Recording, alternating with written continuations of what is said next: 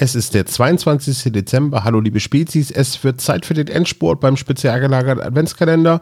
Beim Tür 22 redet Tom über das alte Computerspiel Fable.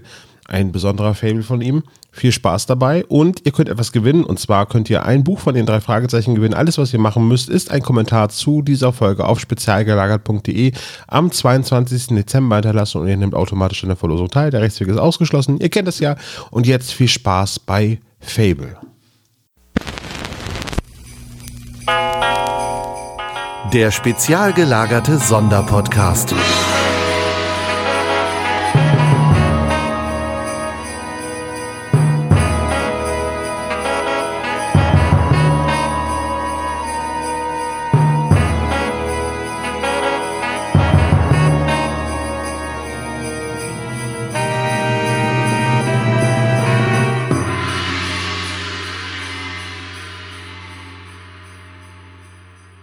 Hallo liebe Spezies, auch in diesem Adventskalender möchte ich euch ein Spiel aus der zweiten Reihe der Computerspielhistorie präsentieren. Das Feedback und die Kommentare letztes Jahr zu Nocturne waren sehr positiv und haben mir den nötigen Mut gegeben, noch einmal so viel Arbeit auf mich zu nehmen. Also sage ich an dieser Stelle schon einmal vielen Dank für eure Unterstützung und danke fürs Hören. Heute entführe ich euch in eine magische Welt voller Geister, Feen, Zauberer, Hexen, Aliens, Photonenstrahlen und vor allem vielen, vielen Bildschirmtoten.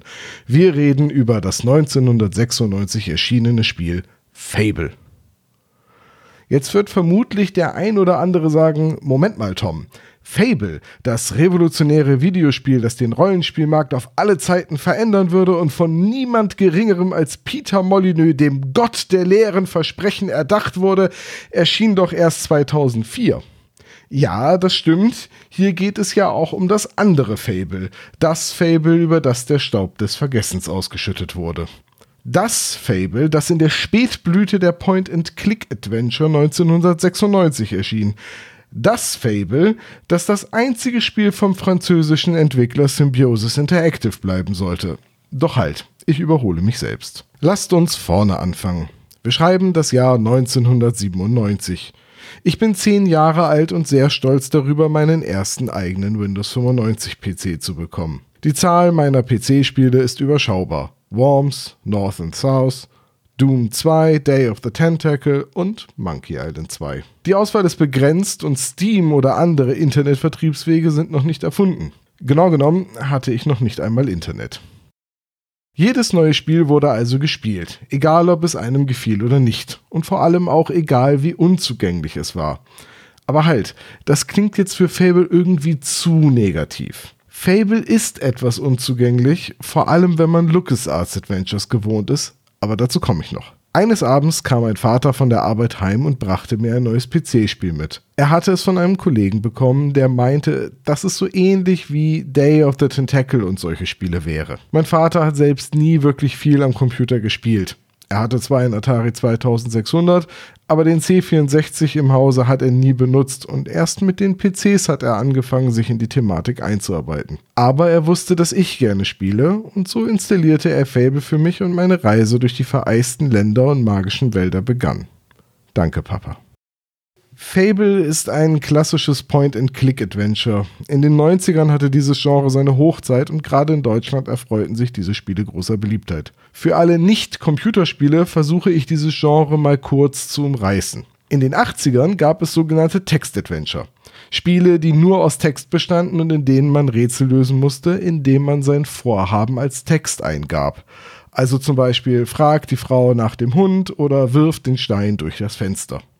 Mit der immer besser werdenden Grafikleistung vom Computer kamen auch immer mehr Bilder in die Adventure-Spiele. Zuerst nur, um die beschriebene Szene zu illustrieren, und später bestanden Spiele dann nur noch aus Grafiken und sogar die Dialoge waren irgendwann vertont. In dieser neueren Form von Adventure-Spielen musste man also nur noch auf Dinge zeigen und sie anklicken. Daher auch der Name Point and Click. Die eigene Spielfigur würde einem dann schon ihre Gedanken und Eindrücke mitteilen. Berühmte Vertreter des Genres sind beispielsweise die King's Quest-Reihe oder die Space Quest-Reihe von Sierra oder eben Spiele wie Monkey Island oder Maniac Mansion von LucasArts. Point-and-Clicks waren schon immer mein Lieblingsgenre und ich besitze eine recht große Sammlung dieser Spiele. Wie die meisten Deutschen gehöre ich ja mehr dem LucasArts-Lager an. Die Rätsel waren gut durchdacht und die Spiele waren fair. Man musste sich schon extrem doof anstellen, um einen Bildschirmtod zu sterben. Sierra hatte hingegen immer den Ruf, unfaire, undurchsichtige Rätsel zu entwerfen und vor allem den Spieler quasi an jeder Ecke scheitern, also sterben zu lassen. Was? Sie haben am ersten Arbeitstag das Formular für die kugelsichere Weste nicht richtig ausgefüllt? Na dann viel Glück bei der Verkehrskontrolle an Tag 3.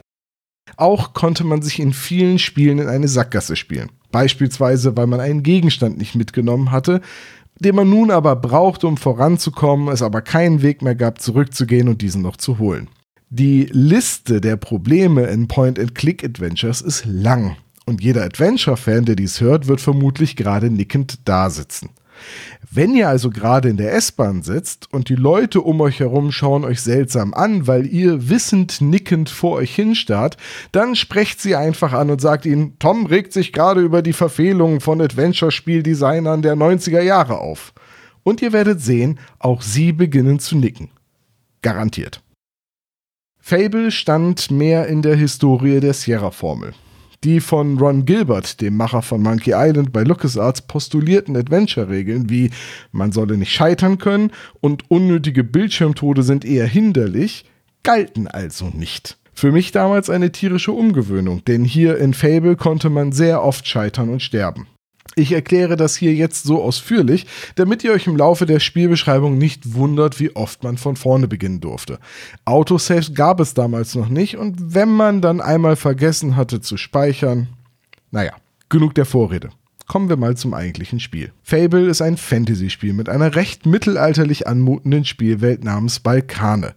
Die Rahmenhandlung ist etwas konfus im Intro des Spiels erklärt. Die Menschheit dieser Welt wurde von einer sehr fortschrittlichen und technologisch überlegenen Alienrasse, den Merkubarts, besucht. Die Merkubarts wollen der Menschheit mit ihrer Technologie helfen und ein wahres Utopia errichten. Sie werden aber von den gierigen Menschen hintergangen und als Rache an der Menschheit zerschlagen sie deren Welt in vier Teile, die jeweils einer der Gewalten Feuer, Wasser, Eis und Nebel unterworfen werden. Jeder dieser vier Welten steht ein Wächter vor. Diese Wesen sind ehemalige Mitverschwörer des Priesters Ismael, dem Oberverschwörer sozusagen. Am Anfang des Spiels erhält der junge Quickthorpe von seinem Dorfältesten den Auftrag, die vier Wächter zu besiegen und die vier Edelsteine, die als Teile eines Schlüssels fungieren, wieder zusammenzutragen. Warum Quickthorpe? Keine Ahnung. Warum dieses Dorf? Warum jetzt? Hey, wir brauchten einen Aufhänger für die Story, okay? Am besten lassen wir den Dorfältesten den Auftrag einmal selbst erzählen. Dann hören wir auch gleich die Sprachausgabe. Aber Achtung, wir sind hier noch am Beginn des CD-ROM-Zeitalters. Die Aufnahme knarzt also etwas. Das ist es also, oder nicht? Ich fürchte, es ist wahr, Quickthorpe. Ich lasse dich ungern ziehen. Du denkst nicht, dass ein Fehler gemacht wurde, oder? Ich habe mir dieselbe Frage gestellt. Aber Fakt ist, dass alle anderen Dorfbewohner zu beschäftigt oder nicht interessiert sind. Hört sich toll an, aber was soll ich tun? Das Dorf hat dich, Quickthorpe, auserwählt, bis zum Ende dieses verfluchten Landes zu gehen und nach den vier Bestien zu suchen, die die verlorenen Juwelen von Balkane bewachen. Diese Juwelen sind der Schlüssel zur Zukunft unseres Volkes. Wenn du diese Bestien bezwungen und die Juwelen gerettet hast, wird unser Dorf frei sein von der Tyrannei dieser teuflischen Wesen. Aber ich weiß nicht, wie diese Juwelen aussehen. Laut unserem Dorfhistoriker gibt es vier Juwelen. Jeder besitzt eine spezielle Kraft, die die Lebensenergien von Balkane steuert. Der Smaragd birgt die Kraft der Fruchtbarkeit und des Frühlings. Kannst ihn an seiner wundervollen grünen Farbe erkennen. Der Diamant. Nun, wir wissen alle, wie ein Diamant aussieht. Er repräsentiert die Ewigkeit und ist natürlich des Mädels bester Freund. Auf jeden Fall soll der Diamant die Kraft von Nebel und Regen in sich tragen. Der Saphir ist ein dunkelblauer Stein mit der Kraft des Wassers. Die Legende besagt, dass ein scheußlicher Drache ihn am Meeresgrund bewacht. Dann ist da noch der rote Rubin mit der Kraft von Feuer und Schatten. Sie sind alle irgendwo da draußen. Nun liegt es an dir, sie mir zurückzubringen. Ich habe genug von diesem Geschwätz. Ich haue ab. Zeig's ihnen, Quickthorpe. Habt ihr ihn erkannt? Also Quicksorb meine ich. Das ist Hans-Georg Panchak.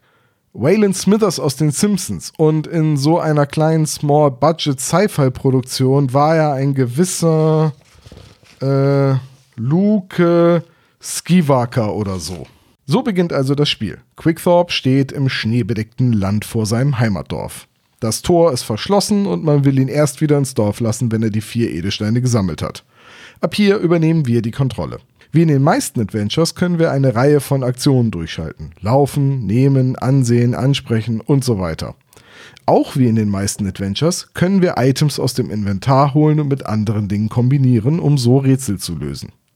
Anders als bei den meisten Adventures können wir hier jedoch genauer hinsehen. Das heißt, es gibt kleine Fenster, die Teile der Grafiken heranzoomen. Schauen wir also in einen Rucksack, so öffnet sich ein kleines Grafikfenster, in dem wir das Innere des Rucksacks als Bild im Bild sehen können. Eine simple Mechanik, die mit den schön gezeichneten Hintergründen und Charakteren Fable schon damals für mich zu einem echten Hingucker machten. Und auch heute noch sieht das Spiel trotz seiner geringen Auflösung klasse aus. Dieser Zoom in die Welt erzeugt für mich eine sehr starke Immersion. Also, wir wissen, wer wir sind und wir wissen, was wir tun sollen. Den Rest überlässt das Spiel vollkommen uns und so beginnen wir als Quickthorpe die Welt um uns herum zu erkunden. Um euch ein Gefühl für die Spielwelt zu verdeutlichen, beschreibe ich euch mal die ersten Bildschirme und Rätsel etwas ausführlicher. Keine Sorge, ich werde jetzt nicht das ganze Spiel nacherzählen und wer jetzt neugierig geworden ist, dem sei auch schon wie letztes Jahr bei Nocturne gesagt, das Spiel ist alt und man kann es nicht mehr kaufen. Wer allerdings aufmerksam sucht, findet es auf einschlägigen Seiten für Abandonware und das auch in einer lauffähigen Version mit DOSBox emuliert für moderne Systeme. Achtung, Fable ist in der Spielerfahrung eher durchwachsen und dazu komme ich auch noch im weiteren Verlauf dieser Besprechung. Es gibt eine deutsche, eine englische und vermutlich auch eine französische Fassung. Also alle, die jetzt aussteigen, viel Spaß beim Nachholen. Nach dem Gespräch mit dem Ältesten wenden wir uns nach Norden und lassen unser Dorf hinter uns. Wir erreichen einen kleinen Wasserfall, über den eine klapprige Holzbrücke führt. Auf der anderen Seite steht ein Jäger, der außer ein paar bissigen Kommentaren nichts für uns übrig hat und auch sonst keine sonderlich große Hilfe ist. Quickthorpe überquert also die Brücke, um auf die andere Seite des reißenden Baches zu gelangen. Unter Quickthorpes Gewicht bricht die Brücke jedoch zusammen und er stürzt in die Tiefe. Vermutlich hat er dies nicht überlebt, doch das Spiel läuft einfach weiter, als wäre nichts gewesen. Auch der Jäger reagiert nicht. Animationen waren damals sehr aufwendig und teuer, also vermutlich war man als Entwickler hier einfach etwas sparsam. Es gibt keine Texteinblendung und auch keinen Hinweis darauf, dass wir neu laden müssen. Wir können einfach weiter im Bild herumklicken, doch nichts passiert. Wir laden also unseren Spielstand. Ach ja, wir haben ja gar nicht gespeichert. Wir starten ein neues Spiel, reden mit dem Ältesten, gehen zum Bach in die Berge, reden mit dem Jäger, wir speichern. Hinter dem Wasserfall entdecken wir einige glitschige Steine, über die Quickthorpe auf die andere Seite balancieren kann. Er folgt dem Pfad zu einer alten Berghütte. Aus dem Schornstein kommt etwas Rauch. Ein Traumfänger und ein paar Kräuter hängen im Wind und auf der Fensterbank schläft eine Katze. Als Quickthorpe sich dem Haus nähert, verwandelt sich das Kätzchen jedoch in einen Geist, der uns den Weg versperrt. Hm. Wir klicken irgendwo hin. Der Geist durchfährt Quickthorpe und er bleibt regungslos im Schnee vor der Hütte liegen. Offenbar sind wir schon wieder tot. Wir laden neu und balancieren wieder über die Steine. Wir sehen die Hütte und wir speichern sofort ab. Die Katze verwandelt sich, wir wollen mit dem Geist reden, Quickthorpe stirbt. Wir laden neu und versuchen etwas anderes. Wir laden neu und beschließen erstmal in eine andere Richtung zu gehen. Wieder beim Dorfältesten angekommen, sprechen wir ihn erneut an und er gibt Quickthorpe einen Talisman, der vor bösen Geistern schützen soll. Ja, das hätte er uns auch mal gleich sagen können. Wir nehmen den Talisman, gehen zurück in den Norden, klicken auszusehen auf die Brücke statt auf die Steine dahinter und laden neu. Am Ende besiegt der Talisman wirklich den Geist, der sich schaurig auflöst. Wir betreten die Hexenhütte und entdecken eine finster dreinblickende Dame in einem Schaukelstuhl. Wir speichern sofort ab. Ab jetzt werden wir auf jedem neuen Bildschirm speichern. Fable ist ein wunderschön gezeichnetes, witzig erzähltes, aber auch unfassbar tödliches Spiel. Wobei, naja, also ehrlicherweise sei dazu gesagt, dass die Anzahl der plötzlichen Tode schon stark im Laufe des Spiels abnimmt.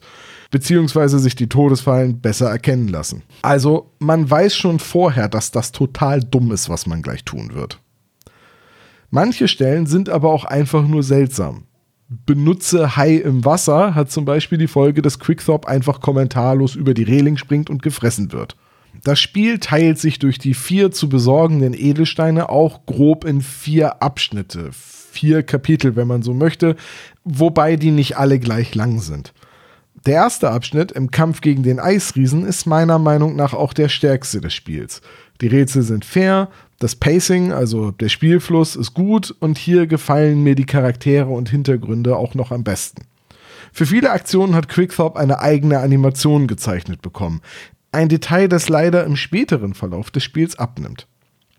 Wenn man später beispielsweise mit einer Axt eine Tür einschlägt, dann sieht die Bewegung eher nach einem normalen Öffnen der Tür aus und auch die Tür ist danach nicht kaputt.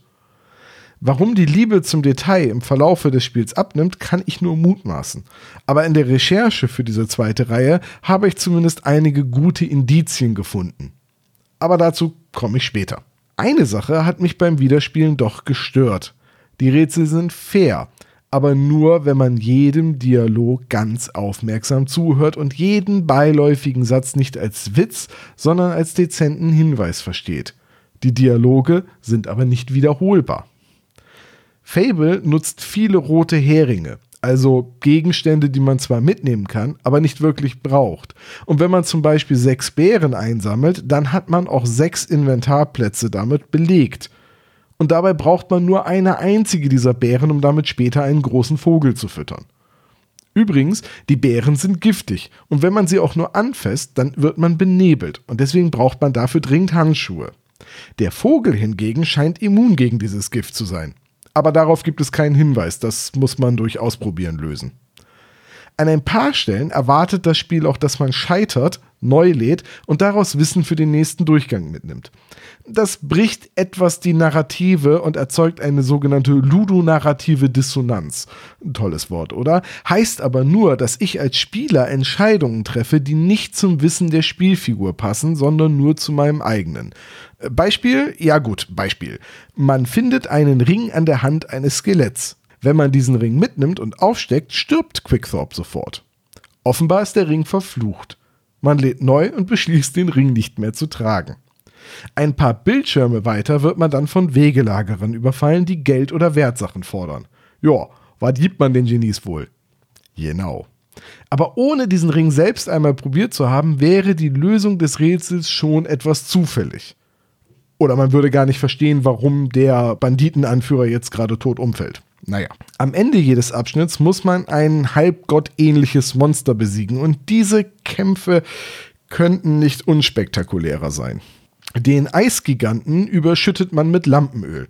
Er beschwert sich dann nur in Richtung, pass doch auf, du Tölpel, ich mag kein Öl. Und dann zündet man ihn an. Den mächtigen Schlangengott im zweiten Abschnitt zu überlisten, verlangt einen sehr ausgefeilten Plan.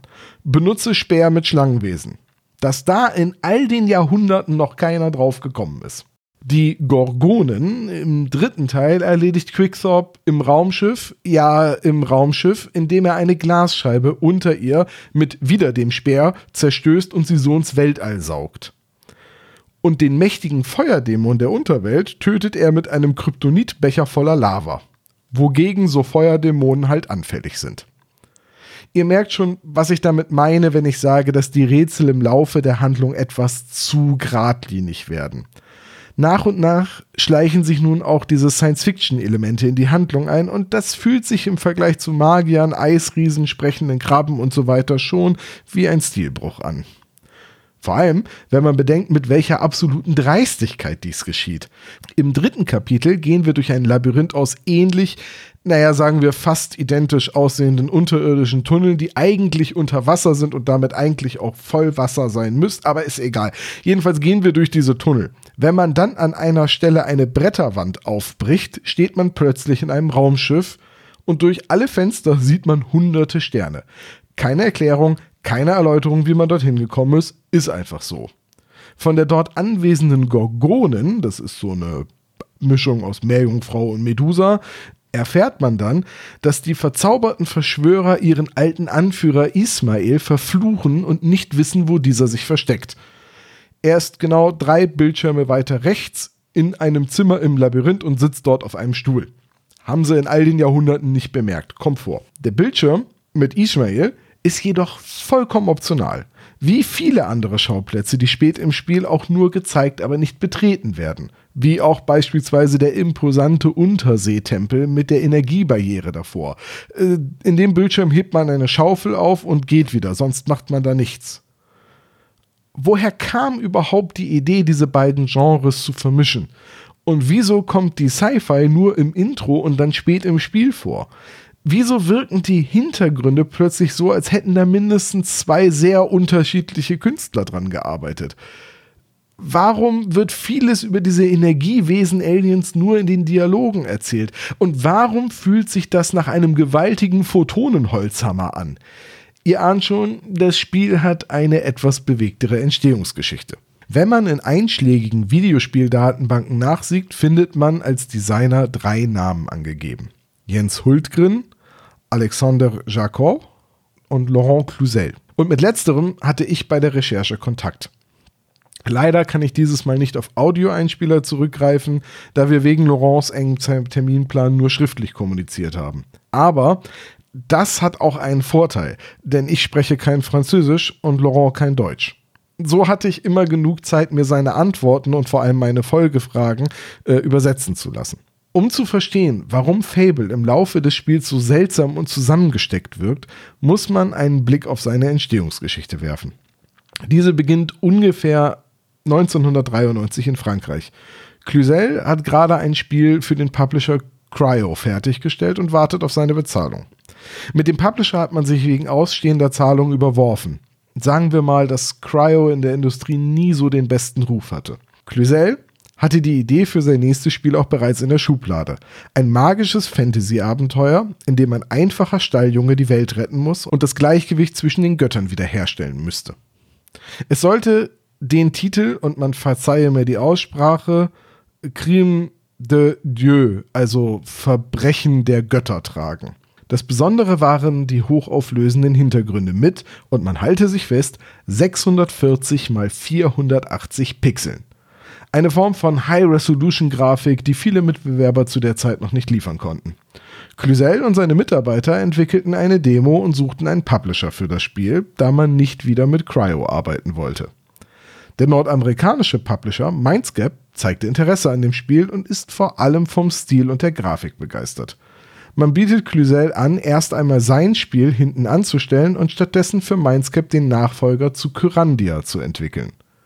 Beide Spiele wären Fantasy-Adventures und vom Stil her sehr ähnlich. Cluzel ist interessiert, möchte aber lieber sein eigenes Spiel umsetzen. Ein Jugendfehler, wie er heute sagt. Dennoch einigen Mindscape und er sich und die Entwicklung beginnt. Als die ersten Meilensteine der Entwicklung fristgerecht erreicht werden, meldet sich Mindscape nicht zurück und auch die weiteren Meilensteine werden dem Entwicklungsstudio nicht bezahlt. Die eine Million Franc, die sein Unternehmen als Startkapital hatte, schmilzen also dahin. Schließlich erfährt Cluzel durch seine Kontakte in der Branche, dass Mindscape sein Konzept nur unter Vertrag genommen hat, um sein Spiel in der Entwicklung effektiv behindern zu können. Man wünsche keine Konkurrenz zu Kyrandia 2 und als genau das empfindet man wohl Verbrechen der Götter. Für Cluzel ist dies natürlich eine unfassbar frustrierende Situation. Er schreibt in seinem Tagebuch über diese Zeit, dass er wohl nicht die nötigen Raubtierinstinkte besäße, um erfolgreich als Producer zu arbeiten. Seine in der Zwischenzeit gegründete Firma muss abgewickelt werden und die meisten seiner Kollegen werden entlassen. Cluzel und sein Kollege Jesus Martinez versuchen, das weit fortgeschrittene Spiel fertigzustellen und suchen nach einem neuen Publisher. Über einige Kontakte lernt Cluzel Alexander Jacot und den Schweden Jens Hultgren kennen. Letzterer hat wohl etwas Geld übrig, das er gerne in Videospiele investieren möchte. Die beiden schlagen Cluzel vor, das Spiel um Sci-Fi-Elemente zu erweitern. Cluzel blinkt dankend ab und man verbleibt so, dass Charcot nach neuen Publishern für das Projekt sucht. Cluzel geht davon aus, dass er nie wieder was von den beiden hören wird. Er sucht sich also neue Projekte und neue Arbeit und lässt sein Projekt Verbrechen der Götter erstmal ruhen. Erst viel später, 1996, erfährt er, dass Hultgren und Jacot an seinem Spiel weitergearbeitet haben. Also mit einem ganz neuen Team. Offenbar hatten sie Absprache mit Cluzels ehemaligen Kollegen und Partner Christophe Foucron getroffen. Sein Spiel hieß nun nicht mehr Verbrechen der Götter, sondern Fable. Der Held war eine andere Figur und hieß nun Quickthorpe und seine Fantasy-Welt war voll mit Anspielungen auf Aliens. Man hatte einfach das zu drei Viertel fertiggestellte Spiel genommen, die Dialoge etwas umgeschrieben und die eigenen Ideen hier und da rangeflanscht. Cluzel wollte dennoch nicht einfach aus der Geschichte des Spiels gestrichen werden. Und vor allem wollte er die Anerkennung für die vielen Grafiken und Animationen, die er gezeichnet hatte. Er entschied sich zu einem Bluff. Er rief Hultgren und Jacot an. Er sagte ihnen, er habe von der, das mit der Weiterentwicklung mitbekommen, er wäre enttäuscht darüber und er würde die beiden verklagen. Und zwar zeitlich so, dass die ausgelieferten Spiele im Einzelhandel erst einmal nicht verkauft werden könnten. Der Bluff funktionierte und deswegen steht Laurent Cluzel in den Credits eines Spiels, mit dessen Entwicklung er am Ende nichts mehr zu tun hatte. Und für mich schließen sich hier viele, viele Kreise. So viele Fragen, die ich seit 1996 immer mal wieder hatte, wenn ich mich an Fable zurückerinnerte. Ich hoffe, ihr seid bereit, mir noch ein wenig zu folgen, wenn ich euch jetzt meine letzten Erkenntnisse über das Spiel verrate. Ich verspreche, ich verrate euch danach auch, wie die Geschichte von Quickthorpe und den Merkubards ausgeht. Fable ist also ein Point-and-Click-Adventure mit vielen kleinen Macken und Fehlern. Die Handlung ergibt nicht viel Sinn, was auch klar ist, wenn man bedenkt, dass anfangs ein magisches Abenteuer gedacht war, bevor jemand auf die Idee kam, Aliens einzubauen. Viele Dialoge wirken deswegen etwas unpassend und an Schlüsselstellen des Spiels bekommt der Spieler Informationen über die außerirdischen Wesen einfach mit dem Holzhammer eingeprügelt. Viele Hintergründe und Charaktere passen nicht so richtig zum Flow der Geschichte. Warum weiß ausgerechnet die Fee alles über Aliens? Verrät uns aber nichts. Auch habe ich mich gefragt, warum es so viele Charaktere im Spiel gibt, mit denen man zwar reden kann, die aber sonst keinen Sinn erfüllen. Weder muss man Gegenstände mit ihnen tauschen, noch sind sie Teil eines Rätsels.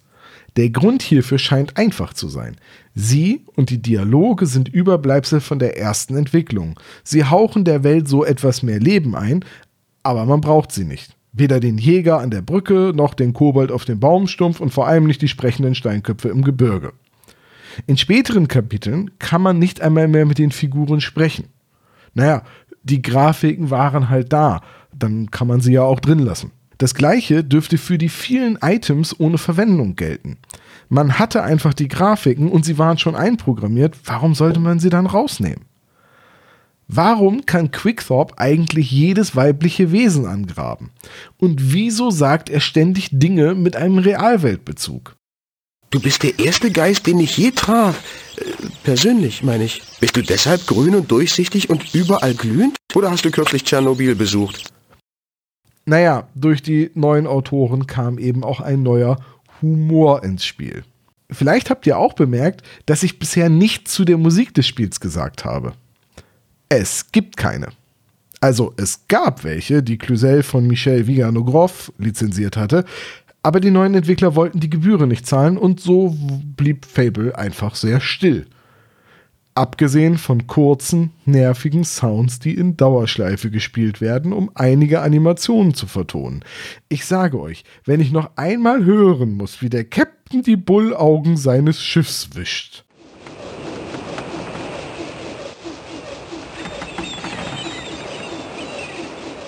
Ja, und warum die späteren Hintergrundgrafiken vom Stil her nicht mehr zu denen des Beginns passen dürften, ist, glaube ich, auch klar, oder? Wenn man Fable ohne das Wissen um die Entwicklung spielt, denkt man auf, boah, was soll das denn alles?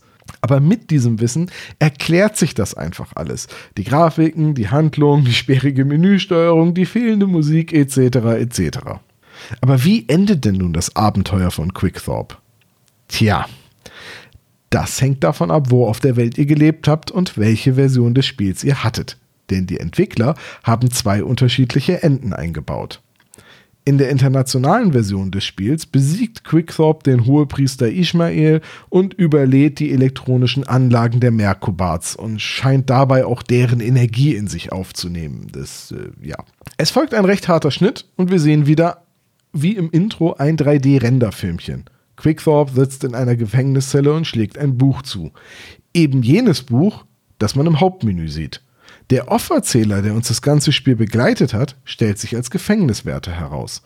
Er sagt, dass Quickthorps 21. Geburtstag sei und dass die anderen Gefangenen zusammengelegt hätten, um ihm einen Kuchen zu spendieren. Ach ja, und wir erfahren, dass Quickthorpe deine ganze Familie ermordet haben soll. Ende. Dass dieses Ende bei den Käufern nicht gut angekommen ist, kann man sich denken, oder? Was sollte das ganze Gerede von Aliens, Hohepriestern, wenn man am Ende einfach nur ein verurteilter Mehrfachmörder im Gefängnis ist? Warum? Warum gibt es keine Andeutungen dafür? Solche Enden können spannend sein, wenn im Laufe der Geschichte Anspielungen und geschickte Vorausdeutungen versteckt sind. Beispielsweise wie bei Fight Club oder Shutter Island. Aber so? Aus dem Nichts? Also ein neues Ende für den Nordamerika-Release musste her. Und wenn man weiß, dass dieses neue Ende quasi improvisiert wurde, dann erklärt sich die Machart von selbst. In diesem Ende gibt es keinen 3D-Film. Nein, es gibt nicht mal eine Erzählung. Man sieht Quickthorpe, wie er zurück zum verschneiten Dorf des Anfangs kommt. Es hat sich nichts an der Spielwelt geändert. Man hat zwar den Eisriesen besiegt, aber dennoch liegt das Land weiterhin im tiefsten, ewigen Winter. Quickthorpe geht zum Tor und hämmert dagegen. Er hämmert so lange, bis seine Freundin mit ihrer üppigen Oberweite auf einem Balkon erscheint und plötzlich öffnet sich das Tor. Quickthorpe geht hinein und kurz darauf fliegen lauter rote Herzen aus dem Balkonfenster. Ende. Keine Wirklich keine dieser Animationen ist neu. Man kann schon im Spielverlauf an das Tor hämmern, nur wird einem dann eben nicht geöffnet. Und die Animation mit Quickthrows Freundin ist auch eine Szene vom Anfang des Spiels. Wenn man zum ersten Mal zum Dorf zurückkehrt, steht sie auf dem Balkon und bittet Quickthorpe wieder ins Bett zu kommen. Als dieser ablehnt, verschwindet sie im Haus. Und genau diese Animation benutzt das Ende zweimal. Einmal halt rückwärts abgespielt. Was für ein feiges Happy End, oder? Nun, hier soll auch meine zweite Reihe zu Fable enden. Das Spiel, das mich 1997 faszinierte und 25 Jahre später eher enttäuschte. Aber ich bin froh, es noch einmal ausgegraben zu haben und ich bin auch sehr dankbar, mit Laurent Cluzel jemanden gefunden zu haben, der ganz unkompliziert bei Facebook auf Direktnachrichten antwortet und binnen kürzester Zeit meine Fragen zum Spiel beantwortet hat. Nur welches Ende sein Spiel Verbrechen der Götter eigentlich haben sollte, das wusste er nicht mehr. Ich mag diesen Titel übrigens viel lieber als Fable. Den kann Peter Molyneux behalten. Danke für euer Interesse und vielen Dank fürs Hören. Kanntet ihr Fable schon vorher? Lasst mich das gerne in den Kommentaren wissen. Und viel Spaß morgen beim nächsten Kalendertürchen. Ach ja, und Laurent, merci beaucoup. Euer Tom.